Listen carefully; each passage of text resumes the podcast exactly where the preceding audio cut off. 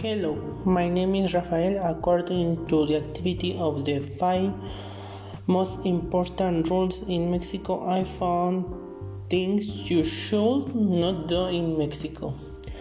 1. Don't take drugs. This point is common sense.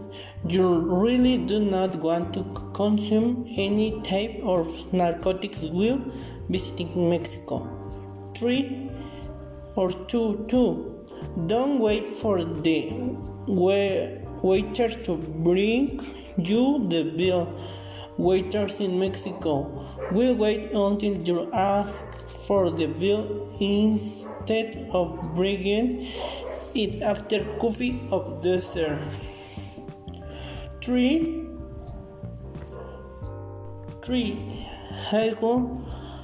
Let the merchant start with a price had Hegel with our price rule 50 percent of what he or she to you bottom of you will continue to haggle up and down until until a deal is reached.